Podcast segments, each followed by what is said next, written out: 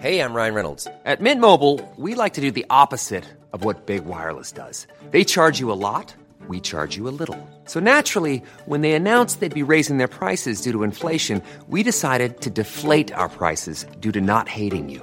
That's right. We're cutting the price of Mint Unlimited from $30 a month to just $15 a month. Give it a try at mintmobile.com slash switch. $45 upfront for three months plus taxes and fees. Promo rate for new customers for limited time. Unlimited more than 40 gigabytes per month. Slows. Full terms at mintmobile.com. Bien, tengo en estos, eh, en unos instantes más, en unos instantes más vamos a tener esta entrevista. Vamos a tener una entrevista con la subprocuradora de atención a víctimas del delito y servicios a la comunidad, la maestra Nelly Montealegre Díaz. Ella es vocera de la Fiscalía General de Justicia de la Ciudad de México para violencia, para temas de violencia de género. Maestra Nelly Montealegre, me da mucho gusto saludarla. Bienvenida. Muy buenas tardes. Gracias, Jesús Martín. Muy buena tarde a, ustedes y a su auditorio. Gracias por, eh, gracias por tomar la llamada telefónica. Y bueno, pues eh, de, alguna manera, pues preguntarle a usted cómo se siente con esta responsabilidad ahora en esta fiscalía. Bien, pues bueno, tenemos grandes responsabilidades, pero sobre todo grandes retos. La verdad es que estamos generando pues diversas acciones que si bien es cierto van a llevar un tiempo para que pueda verse el efecto en la ciudad y para que pueda traducirse en una respuesta efectiva, bueno, ya estamos sentando las bases, eh, va, desde el cambio en, en la forma de generar investigaciones, en la respuesta que tenemos a la ciudadanía, pero sobre todo en la solidez del trabajo técnico jurídico que realizamos pues para tener resoluciones jurídicas firmes. Entonces ahí están los grandes pasos, son varias cosas que estamos emprendiendo desde la respuesta ciudadana, la formación y la capacitación de los servidores públicos, la implementación de nuevas herramientas para las investigaciones son dentro de algunas de las cosas que estamos implementando. Y como hoy, que se abrió una agencia modelo en la investigación de delitos sexuales que pues tiene grandes objetivos como el dar una respuesta pues mucho más amigable, una respuesta mucho más cálida y digna a quienes tengan necesidad de acudir a esta fiscalía. Revisaba precisamente el fin de semana una información en el sentido de que mientras más se da protección a las mujeres, mientras más tienen derechos, mientras más se persigue el feminicidio, este fenómeno ha crecido en nuestro país. ¿Alguna explicación que surja de, lo lógico, de lo entendible para un fenómeno como este, que a mayor protección, mayor violencia y mayor delito, maestra Nelly? Bien, yo más bien lo que puedo decir es que hay mayor visibilización de los hechos. O sea, hoy ya tenemos cifras transparentes que estamos publicando y permite enterarnos como ciudadanía, como medios de comunicación, de cuántas denuncias se reciben por esos hechos. Ese es un factor fundamental para que tengamos mayor registro de denuncias. Otro, pues evidentemente los canales de denuncia que estamos abriendo. Tenemos lo que antes no sucedía, tenemos tres centros de justicia para las mujeres en tres alcaldías, Ixtapalapa, Azcapotzalco y Plata. Y tan solo en Iztapalapa es una cantidad importante de casos que llegan ahí, que, que las mujeres ya no tienen que trasladarse hacia otras zonas de la ciudad a recibir atención o a denunciar un hecho, sino lo tienen ya en sitio. Entonces ese también es otro factor importante, que ya hay mayores aperturas de denuncia. Otra más, tenemos ya las denuncias vía electrónica, que pueden hacerse vía internet, ¿no? Y que ya estamos recabando y iniciando investigaciones. Entonces, yo creo que también se traduce mucho en eso, en la visibilización del fenómeno, de los fenómenos de violencia y en los canales de denuncia. Entonces ahí sí, sí hay un incremento, efectivamente coincido, pero también guardan explicación con lo que acabo de comentar. Correcto. Ahora bien, cuando existen los canales, la posibilidad de la denuncia, la confianza en las autoridades y en este caso en la fiscalía, ¿qué sigue después? Y se lo comento porque tengo un caso cercano, cercano en el conocimiento eh, dentro de la familia de una chica que fue asesinada en la Ciudad de México, 22 años de edad. Se fue a las autoridades, empezó una investigación para conocer cuál fue la razón de estos hechos, que se presume evidentemente por dónde vienen las cosas, y hasta el momento no se resuelve nada. No hay información en la familia, no se conoce el móvil, mucho menos hay detenidos en ese caso. Una cosa es que fluya la información y la denuncia, y otra cosa es que haya resultados de una investigación. Ahí, ¿cómo le van a hacer, maestra Nelly? Coincido totalmente a eso, me refería también hace unos momentos, yo les decía, una cuestión son los canales de denuncia, pero también la respuesta que tenemos que dar como, eh, como fiscalía. Lo que la gente espera al, acercarse a la fiscalía o al tener la necesidad de recibir un servicio de la fiscalía es que el caso no quede impune, que generemos una respuesta que, demos con los culpables, que se genere una sentencia, que quien la persona imputada reciba una sanción. ¿Qué estamos haciendo para mejorar casos como estos? Estamos hoy en la conformación ya de una fiscalía especializada para la investigación del delito de feminicidio y también estamos buscando a la persona que se va a encargar de ser la titular, de ser la líder de esa área de investigación. Tenemos hoy una convocatoria publicada, pero también estamos complementando con otras herramientas. Cuando hablamos de un delito como el feminicidio, estamos hablando de cuestiones de contexto en el que la víctima vivía, en el que la muerte o la forma, el hecho por el cual la privaran de la vida está en un, en un contexto de violencia regularmente. En muchos de los casos, pues el agresor, la persona imputada, quien, quien la priva de la vida, pues es alguien de su entorno cercano. Tenemos que explicar técnica y jurídicamente todo esto. ¿Qué hicimos para lograrlo? Crear una unidad de análisis y contexto que nos permite, a través de cinco especialistas, explicar qué estaba en el entorno de la víctima, no niego que este caso que nos planteas está en las condiciones que tú lo señalas. Me gustaría mucho que nos permitieras tener los datos puntuales para identificar y analizar el caso que nos planteas. pero para los casos en general, hoy día estamos dando esa respuesta. Desde una área especializada, una fiscalía especializada, una unidad de análisis que ayuda a los fiscales y a los investigadores, a los peritos a entender por qué del hecho, por qué suceden esas condiciones, por qué hay exposición a veces de los órganos sexuales de una mujer, por qué mutilaciones, por qué, o sea, no es la privar a la mujer de la vida por privarla solamente, sino hay un contexto en el que ha vivido violencia y que el, el hecho también de la en el que la privan de la vida da mucho, eh, guarda mucha explicación de las circunstancias en las que se encontraba. Sabíamos de estos casos en el norte del país, conocíamos de estos casos inclusive en el Estado de México. ¿Qué fue lo que ocurrió en el camino que se empezaron a incrementar estos casos en Ciudad de México? Que hubo un tiempo en el que se entendía que era un, una entidad, un lugar que por la complejidad en cuanto a la vigilancia de la policía, a las acciones concretas de la Procuraduría en ese entonces, pues había menos casos de delincuencia, pero de unas fechas a, ahora, inclusive según datos de la propia Fiscalía, los feminicidios incrementaron durante el mes de enero. ¿Qué es lo que ha sucedido para dar que se den estos incrementos en los últimos meses y en los últimos años desde su punto de vista, maestra?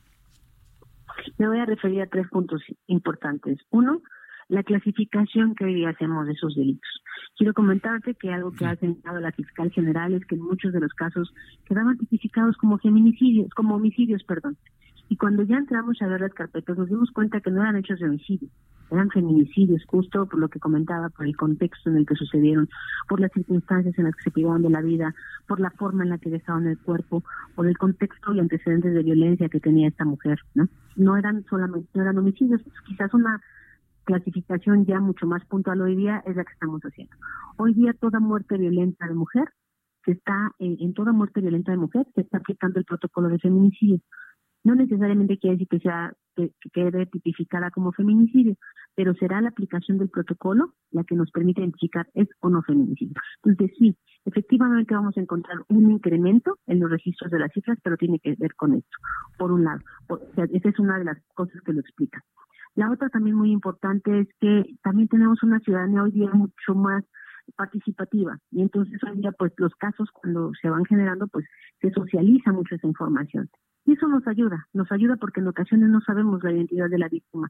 En ocasiones eh, parte de los hechos no es quitarle sus eh, identificaciones y la forma que podamos identificarla rápidamente. La verdad es que hoy día la ciudadanía en forma muy participativa en redes sociales comienza la difusión y eso también nos genera pues mayor conocimiento de casos y de hechos de, de feminicidio. Entonces, bueno, creo que también hay un poco parte y hay, hay reclasificaciones. Hemos reclasificado casos de anteriores, ¿no? Pues por eso también son cosas que le permiten explicar por qué también tenemos un incremento. No son las únicas, pero son algunas que lo explican. Ah, hay una cosa que a mí en lo personal me preocupa y déme su opinión sincera. Con, con todos estos, estos asuntos y el incremento de los feminicidios, me preocupa el papel en el que queda el hombre, el varón como si fuésemos una especie de monstruos, una especie de violadores y asesinos contumaces. Y esto creo que no, no, no, no abona la buena convivencia social en lo general. ¿De qué manera se busca equilibrar precisamente esto? Porque a mí me preocupa de que todos los hombres seamos clasificados exactamente igual al conocerse de bandas, de grupos, inclusive padres, hermanos, primos y demás que violentan, golpean y asesinan a las mujeres. ¿Qué va a pasar con los que no hacemos eso en cuanto a imagen del varón, del hombre? ¿Qué me comenta sobre eso? Eh, bien, es muy importante esta situación, de verdad. Eh, ¿Cómo decirlo? Por eso me quise referir yo siempre, y nos referimos desde la Fiscalía a la persona imputada, a la persona feminicida. No siempre son hombres los que privan de la vida a una mujer. Evidentemente, para nosotros como Fiscalía tenemos que ser muy responsables en cómo hacemos algún señalamiento hacia algún género, porque desde luego que no es adecuado hacerlo y señalar siempre a los hombres, ¿no? Yo este, en las investigaciones propias lo revelan, no siempre son hombres quienes generan estas conductas. ¿Y qué estamos haciendo desde en, general, no? Eh, hay varios diversos programas que implementa que se implementan no tan solo en la fiscalía ahora como ente autónomo, pero sí desde la desde el gobierno de la Ciudad de México hay programas que trabajan con el tema de masculinidades, tanto en la Secretaría de las Mujeres como en el DIF Ciudad de México y en la propia Fiscalía tenemos un centro, un centro donde trabajamos este tipo de violencias, ¿no? Cuando un hombre dice, oye, quiero mejorar mi relación de pareja, quiero hacerlo, no sé cómo mm, desenvolverme ahora que soy padre y tengo dos hijos y tengo una pareja, entonces de pronto genero violencia, se acercan con nosotros a recibir atención terapéutica y creo que son programas que van avanzando. Quizás no son tan conocidos, y de pronto tampoco mucha gente se acerca, pero sí. Ah, eh, pero también te decía, el gobierno de la Ciudad de México trae programas muy especializados porque sabemos que tenemos que ir acompañando justo esta nueva reconocimiento de masculinidades hoy día en una ciudad tan tan tan cambiante. Sí, definitivamente. Todo esto del señalamiento hacia el varón, hacia el hombre, empezó con este performance de un violador en tu camino. Y yo conocí a muchas personas, inclusive en las redes sociales, que se sentían o sentíamos agredidos en el momento que en el performance dice el violador eres tú, ¿no? Y con un dedo se señalaba al hombre que, estaba, que estaba enfrente. Yo alguna vez a de los integrantes de estos colectivos femeninos le pregunté, bueno, ¿y los que no lo somos? Dice, pues no lo serás tú, pero a lo mejor tu hermano sí, y tu amigo sí, y tu papá sí, y el que te rodea sí, y tu compañero de trabajo. O sea, necesariamente eh, eh, se, se busca un ambiente de confrontación y esa es la parte que me preocupa, maestra.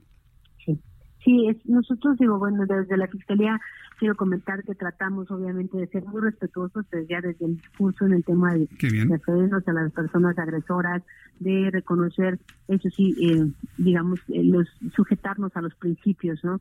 De la debida diligencia, de respeto al proceso penal, ¿no? de la presunción de inocencia. No podemos nosotros a partir de una investigación juzgar a priori, sino serán las investigaciones las que nos permitan determinarlo y pues tenemos un tamiz judicial, no podemos ahí por que sea hombre hacer señalamientos solamente por ese hecho, sino sustentados y derivados de una investigación. Mm, eso, esto último que me ha comentado me parece que le da mucha luz a este camino. Yo le agradezco mucho, eh, maestra Nelly Montealegre, que me haya tomado la llamada telefónica. Vamos a estar muy pendientes de quién va a ocupar ese delicadísimo, la delicadísima posición de fiscal en casos de feminicidio. No va a ser una elección fácil, ¿verdad?